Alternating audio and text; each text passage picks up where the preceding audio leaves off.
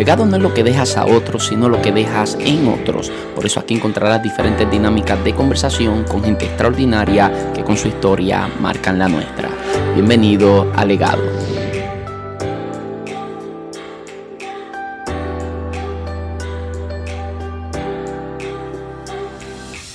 Saludos, muchas bendiciones. Mi nombre es José Luis Torres y esto es Legado. Bienvenidos a un nuevo episodio.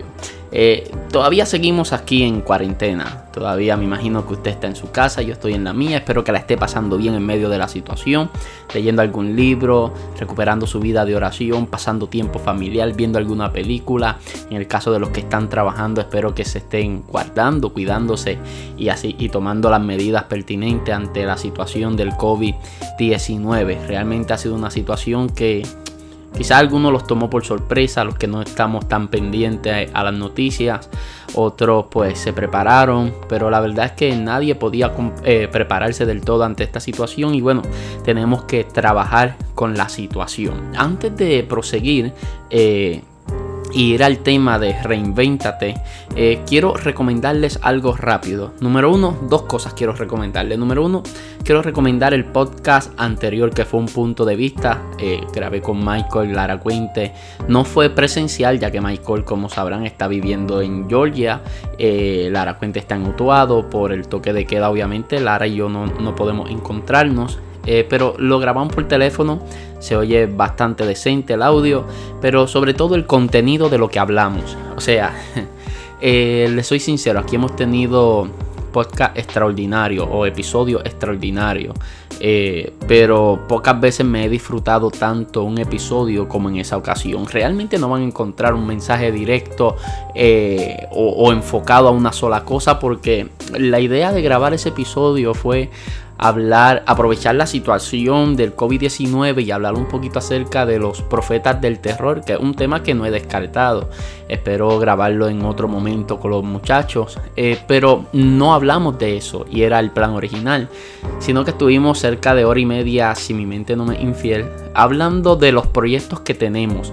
Pero sucede que mientras vamos hablando de los proyectos que tenemos, comienzan a desarrollarse unas conversaciones en donde se tocan temas que son de mucha edificación. Y sucedió que ese episodio se convirtió o fue exactamente lo que yo había idealizado que tenía que ser legado. Que son conversaciones donde directamente no estamos diciendo así dice el Señor, directamente no leemos quizás la Biblia, donde directamente no decimos Dios le está hablando a alguien, pero pero son conversaciones de las cuales cuando terminamos de hablar quedamos súper edificados. O sea, yo tengo un amigo pastor que siempre que me llama, Sucede que tenemos conversaciones de hora y media, dos horas, y cuando hablamos, que terminamos la llamada, aparte de estar cansado de hablar, eh, estamos muy edificados, siempre de mucha edificación. Y así tengo varios amigos que cuando nos reunimos, una conversación en un fast food, en un restaurante, luego salimos de ahí súper edificados. Y ese tipo de conversación creo que fue el punto de vista anterior. By the way, le pusimos por nombre, o le puse por nombre, eh, Atrévete, porque comenzamos a hablar de repente de proyectos, eh, de lo que es emprender, de lo que es atreverse y sobre todo en la parte final del podcast. Por eso yo les recomiendo que usted no lo escucha a medias, quizá usted no tiene una hora para escucharlo de corrido, pero usted puede ponerle pausa y, continuar eh, escuchando el episodio cuando tenga tiempo libre, cuando vaya a la cama, cuando vaya a, manejar, cuando vaya a cocinar, no sé, cuando tenga uno de los quehaceres, creo que ahora con, lo, con la situación que estamos viviendo tenemos un poquito más de tiempo.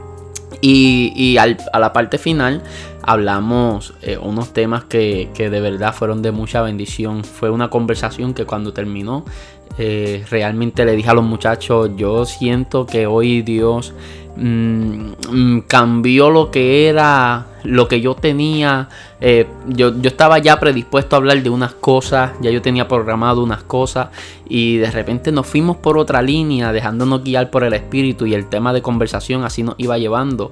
Y fue algo hermoso y les recomiendo para que vayan y lo escuchen. Eh, lo segundo que quiero recomendar son libros en este tiempo de cuarentena. Yo creo que algunos que mm, tienen siempre una excusa para no crear el hábito de la lectura eh, y ahora mismo no están trabajando, en el caso de los que no están trabajando por supuesto, creo que es un buen momento para empezar con este hábito de la lectura y quizás no te estoy diciendo que te lo leas en una semana, eh, pero comienza con un capítulo diario, con 10 páginas diarias, 5 páginas diarias, lo que creas que puedas ah, y poco a poco vas comenzando. Recuerda que una gran caminata comienza siempre con un primer paso y de eso es que se trata. Eh, hay dos libros y qué curioso, ¿no? Que voy a recomendar dos libros que he recomendado varias veces aquí en el podcast. Pero sucede que nunca nadie me ha escrito de todas las cosas que me escriben de, los podcasts, del podcast, de los episodios. Nunca nadie me ha escrito que se ha leído los libros o que han sido de bendición. Eh, lo que me hace pensar que quizás nadie, ¿verdad?, se ha dado la tarea de buscar esos libros, de leerlos, o quizás no se han comunicado conmigo y, que no me haya enterado, yo no quiero decir que no haya sucedido, pero eh, lo quiero recomendar porque creo que son de mucha bendición, especialmente para los que somos líderes, eh, los que somos ministros, de mucha bendición. El primero, como podrán imaginarse, es de mi autor favorito, John Maxwell, El poder de las relaciones. Ese fue exactamente el primer libro que yo me leí de John Maxwell y realmente me fascinó. Ahí fue que me enganché con, la autoría de él o con los libros de su autoría. Eh, todo, todo, cada uno de sus proyectos literarios creo que están ricos en temas de liderazgo, pero este en especial creo que es muy bueno para los que somos predicadores porque te habla de cómo relacionarte con las personas y lo hace de una manera muy práctica ya que al final de cada capítulo eh, te da como asignaciones o te enseña de qué manera tú puedes poner en práctica lo que se, se estudió en el capítulo, lo que se te enseñó, pero de tres maneras diferentes, es decir, eh, cómo relacionarte con una persona, cómo relacionarte con un grupo de personas y cómo relacionarte ante un auditorio, con una audiencia. Y para aquellos que somos predicadores, pues es bien importante cómo nosotros somos frente a la audiencia, frente a la iglesia, cómo somos también frente a un grupo de personas y cómo somos, ¿verdad?, en lo más íntimo y extraordinario. De verdad que de esos libros que me he leído más de una vez eh, y que no paro de recomendar. El segundo libro también lo he recomendado anteriormente acá, un libro eh, muy fácil de digerir, pero eso no le resta su profundidad y, lo significativo que ha sido para mí. Es el libro que escribieron en conjunto Dante Gebel y Lucas Leis, eh, Asuntos Internos. un libro que recuerdo que me lo leí de corrido en un ayuno y me encantó, me fascinó. Eh, yo entré en un periodo de ayuno y en ese periodo de ayuno eh, me propuso, ¿verdad?, no entregar el ayuno hasta terminar el libro. Y realmente no es un libro muy difícil de leer, no es muy extenso. Y, me lo disfruté, me lo saboreé, aprendí demasiado, hice muchas anotaciones, marqué mucho el libro porque ese tipo de libro y, exclusiva, eh, específicamente debo decir, hay un capítulo que nunca voy a olvidar que es un capítulo donde Lucas Leis eh, comienza a, confesar que hubo un periodo en el que él le tuvo envidia a Dante Gebel y ahora mismo se encuentran juntos escribiendo ese libro eh, y algo fascinante cuando hablan de eso. En otro capítulo Dante Gebel habla de cómo predicar se convierte en una adicción eh, o es algo tan adictivo, pero como toda adicción destruye vidas, destruye matrimonio, destruye relaciones y, es interesantísimo la manera en la que lo explican, en la que lo exponen y creo que debes buscar ese libro, tratar de conseguirlo ya sea eh, de una manera online, descargarlo en formato PDF o no sé, de diferente diferentes maneras habrán de poder adquirir ese libro. Si lo adquieres, alguno de estos dos libros y lo lees, por favor, hazme saber tu opinión. Eh, me escribes por Facebook, por Instagram. Siempre aquí en la descripción pongo eh, los links a mis redes sociales o me puedes buscar en Facebook, en Instagram y entonces me puedes hacer tu opinión. Ahora sí, no voy a ser muy extenso, quiero solamente unos minutitos. Eleonor y Alana me están esperando porque eh, vamos a, a compartir ahora en familia y yo eh, le dije, denme unos minutitos, voy a grabar esto rapidito y proseguimos con, eh, con nuestro compartir. O bueno, comenzamos con nuestro compartir. ellas se están preparando. Ahora sí, eh, quería comentarle algo rapidito acerca de reinventarnos. De hecho, esto parte también de un libro de John Maxwell donde él dice que los líderes más exitosos son aquellos que más rápido se adaptan a los cambios. Realmente me fascina esa expresión, esa línea de Maxwell. Los líderes más exitosos son aquellos que más rápido se adaptan a los cambios. Sin lugar a duda, eh, nosotros nos enfrentamos a muchos cambios. Y yo creo que sin lugar a duda, eh, los líderes efectivos en su asignación en Dios se conocen porque saben reinventarse ante las crisis. Ante la cuarentena que ha provocado el COVID-19, mm, la agenda de nosotros los predicadores itinerantes ha sido cancelada. Eh, sin embargo, mucha gente se comunicó conmigo para que yo le estuviera predicando, ya sea por la plataforma Zoom, ya sea por Facebook Live, por diferentes maneras. Otros hasta nos pidieron predicaciones ya grabadas para enviárselo y, ha sido una bendición extraordinaria.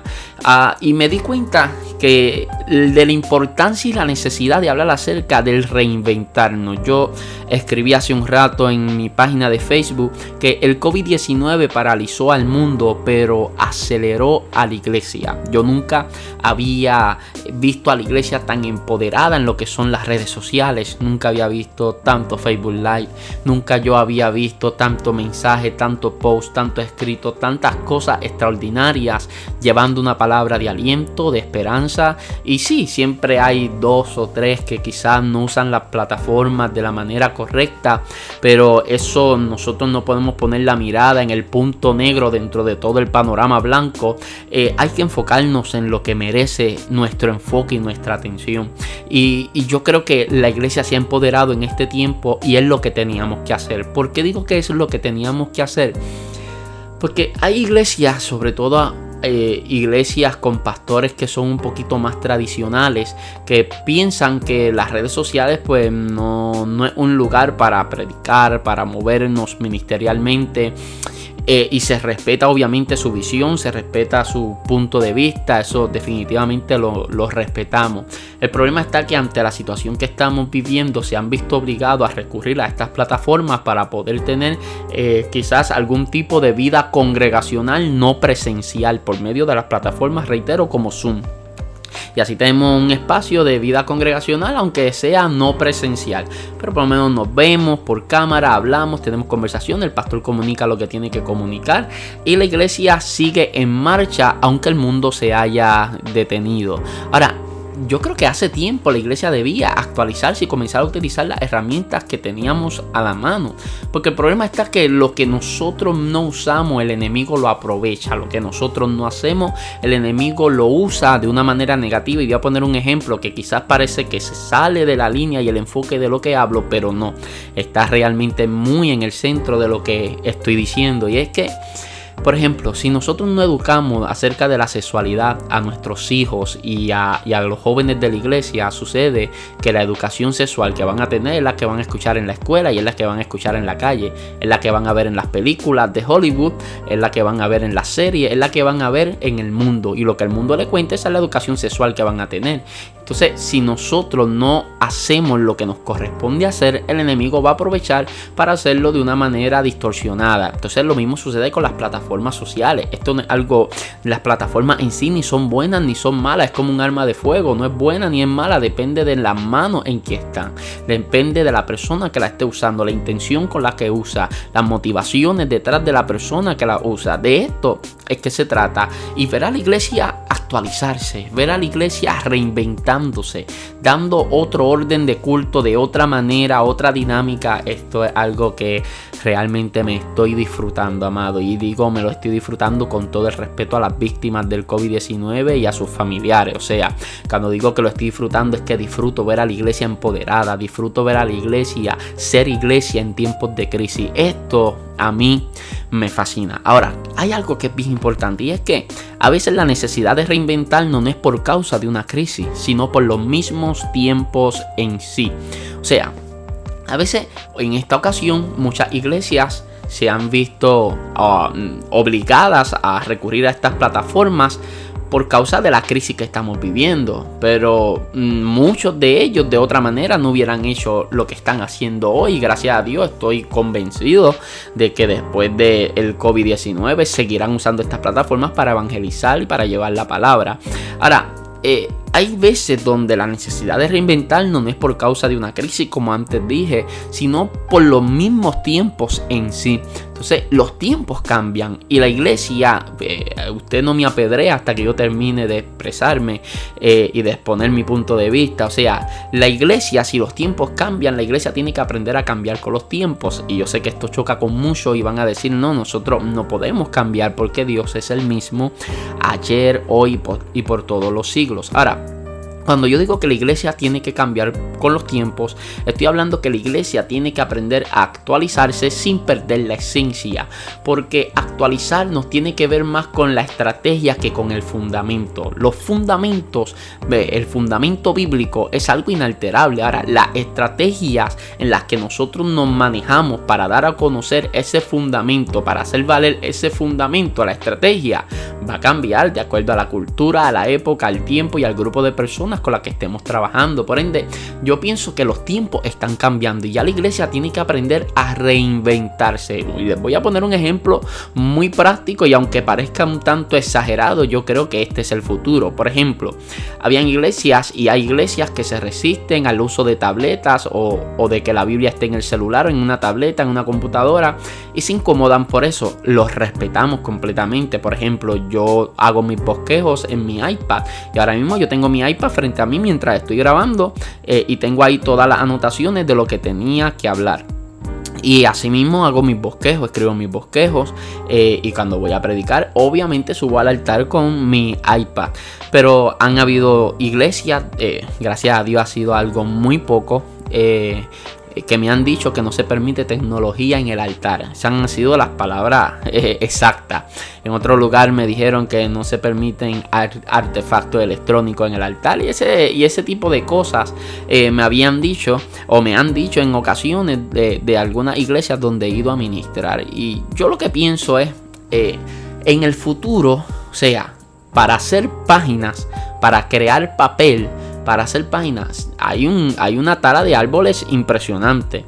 Ahora, si siguen creciendo estos movimientos que están tratando de detener la tala de árboles, eh, la deforestación, sin lugar a dudas, sin lugar a dudas, yo no dudo que en un futuro el papel hasta lo hagan ilegal. Estoy hablando de un futuro no cercano, por supuesto, y vuelvo y digo, puede parecer exagerado, pero amado, este es el futuro, eso va a ser el futuro. O sea, el papel puede que lo hagan hasta ilegal, amado, por no lastimar los árboles, por proteger nuestro, nuestro ambiente. Y qué mejor que una tableta, eh, qué mejor que hacerlo todo de manera digital. Ese va a ser, eso, eso van a ser cambios que la iglesia tiene que aprender a cambiar con los tiempos. O sea, nosotros no podemos pelear contra eso. Nosotros tenemos que aprender a utilizar eso a tiempo, estar a la vanguardia eh, y tan pronto estos cambios surgen, examinarnos, examinar lo nuevo y usarlo para la gloria de Dios. O sea, vuelvo y reitero que los líderes más exitosos son aquellos que más rápido se adaptan a los cambios, palabras de Maxwell. Y definitivamente cuando la iglesia aprende a adaptarse a los cambios, eh, la iglesia pues puede avanzar y ser más efectiva en su asignación. Ejemplo muy claro, eh, los blockbusters de películas. Estos lugares donde uno iba a rentar películas, eh, o sea, esa, eso era un imperio, literalmente. Eso era un imperio. Y cuando crearon Netflix, ellos fueron, el creador de Netflix fue. Eh, la verdad, todo esto lo estoy diciendo de mente, no tengo la información a la mano. Eh, pero cuando el creador de Netflix lo inventó, eh, de hecho es más de uno, fueron a donde los de Blockbuster y quisieron venderle la idea por un millón de dólares. Y los de Blockbuster se rieron y dijeron que esa estrategia no iba a funcionar nunca. Eh, quiero aclarar que Netflix no era lo que es hoy en día. Netflix era eh, que se alquilaban películas, pero también era todo por correo, lo llevaban hasta tu casa. Era, un, era otro formato. Luego fueron creando el formato que están ahora mismo. La cuestión es que los de Blockbuster rechazaron la idea de Netflix eh, y eventualmente la historia le dio la razón a los de Netflix. Los de Netflix se dieron cuenta que el mundo estaba cambiando y apostaron al futuro. Y la iglesia tiene que aprender a adaptarse a los cambios. Ahora tenemos que aprender a actualizarnos sin perder la esencia de lo que nosotros somos como iglesia. Así que yo creo que el mensaje es sencillo, el mensaje es bastante claro. Tenemos que aprender a actualizarnos y actualizarnos, amado, eh, a veces no nos cuesta mucho, a veces eh, no nos actualizamos no por falta de dinero, no por falta de recursos, sino por falta de tener una mente un poquito más amplia y a veces nosotros nos volvemos un poquito religiosos en ese aspecto eh, y no queremos adaptarnos y utilizar lo nuevo que aparece para usarlo para la gloria de Dios, valga la redundancia. Yo pienso que nosotros tenemos que examinarlo todo y de hecho recuerdo claramente las palabras del apóstol Pablo cuando escribió en el capítulo 9 de la primera carta a los Corintios, él comenzó a hablarles a ellos acerca de lo que es el ministerio, comenzó a hablar eh, defendiéndose un poco, ¿no? Eh, defendiendo que él también es apóstol, tan apóstol como un Pedro y como un Juan, y él expresándose así ante ellos, comenzó a hablar acerca de que él también merece vivir del altar, es decir, eh, vivir de la bondad del pueblo, sin embargo él no lo hacía para no ser gravoso a nadie, eh, y comenzó a hablar de todo eso. Eh, comenzó a hablar de cómo él, lo que hacía lo hacía gratuitamente, pero que tenía, que tenía derecho a participar de la misa porque, ¿verdad? Quien que siembra no participa de la cosecha. Y él decía que si nosotros sembramos en ustedes lo espiritual, podemos cosechar de ustedes lo material. Decía el apóstol Pablo, sin embargo, yo no he hecho uso eh, de ese derecho, de esa verdad, decía el apóstol. Y es un capítulo realmente fascinante para lo que es el tema de liderazgo y quién sabe si más adelante desarrollamos esa temática. Pero a lo que quiero llegar es que más adelante, mientras él está defendiendo su posición como apóstol, eh, comienza a hablar un poco poquito de sí y él comienza a decir, eh, con los judíos me hice judío, con los griegos me hice griego, con los que están sujetos a la ley me hice como sujeto a la ley, aunque no estoy sujeto a la ley, con los que andan sin ley, eh, eh, me fui con ellos como estuviera sin ley, aunque no ando sin ley. Y esto a mí me fascina porque el apóstol Pablo no está hablando de hipocresía, el apóstol Pablo comienza a decir esto y dice, para aunque sea poder ganarme a alguien, para poder ganar a alguno.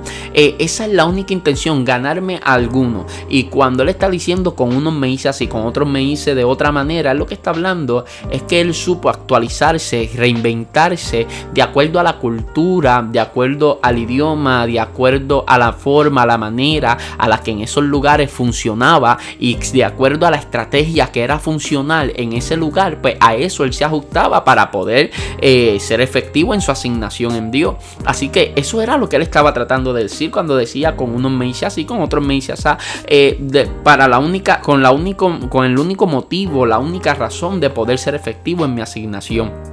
Así que con algunos vamos a hacer de una forma, con otros vamos a hacer de otra forma. La estrategia cambia, el fundamento sigue siendo el mismo, por ende hay que aprender a reinventarnos. La iglesia hoy es iglesia, sigue siendo iglesia, seguirá siendo iglesia hasta que Cristo venga. Y les digo, eh, creo que estamos haciendo un buen trabajo en medio de las redes sociales. Creo que debemos aprender a respetar. No todo el mundo va a ministrar como tú.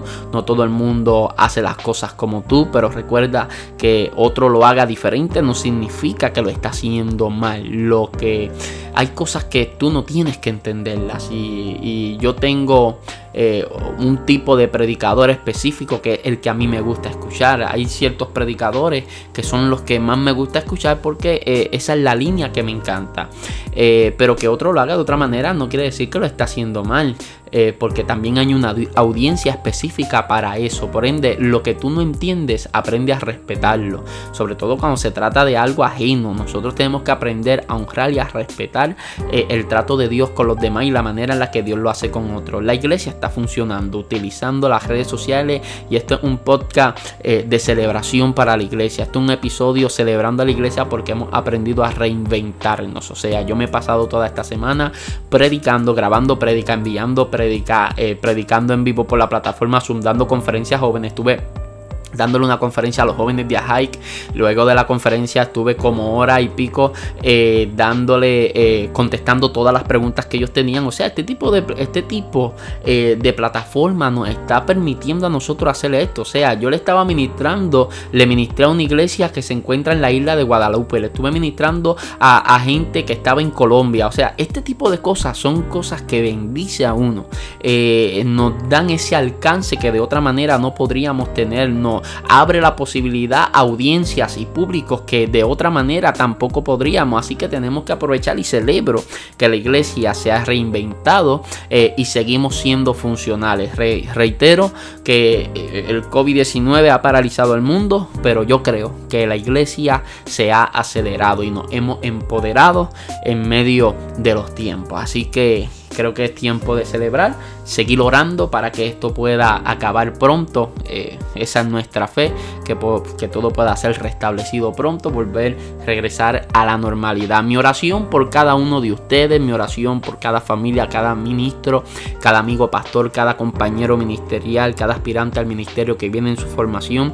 Eh, nada, les recuerdo que este es un tiempo que debemos aprovechar para recuperar nuestra vida espiritual si la habíamos perdido, eh, recuperar lo que hábitos que habíamos descuidado, que habíamos perdido por completo. Creo que es un momento, creo que es un buen momento eh, para volver a las primeras obras. Eh, recuerdo que cuando no había agenda. Y ahora hemos perdido la agenda por lo menos de la manera a la que estamos acostumbrados. Seguimos trabajando fuertemente por medio de las plataformas, pero ahora se convirtió en otras cosas, nos hemos reinventado. Y en el caso de los que no tienen nada de compromiso, recuerda que estás como en el principio. En el principio no había agenda, pero había hambre de estar con el Señor, había hambre de su presencia y aprovecha este momento para estar con Dios.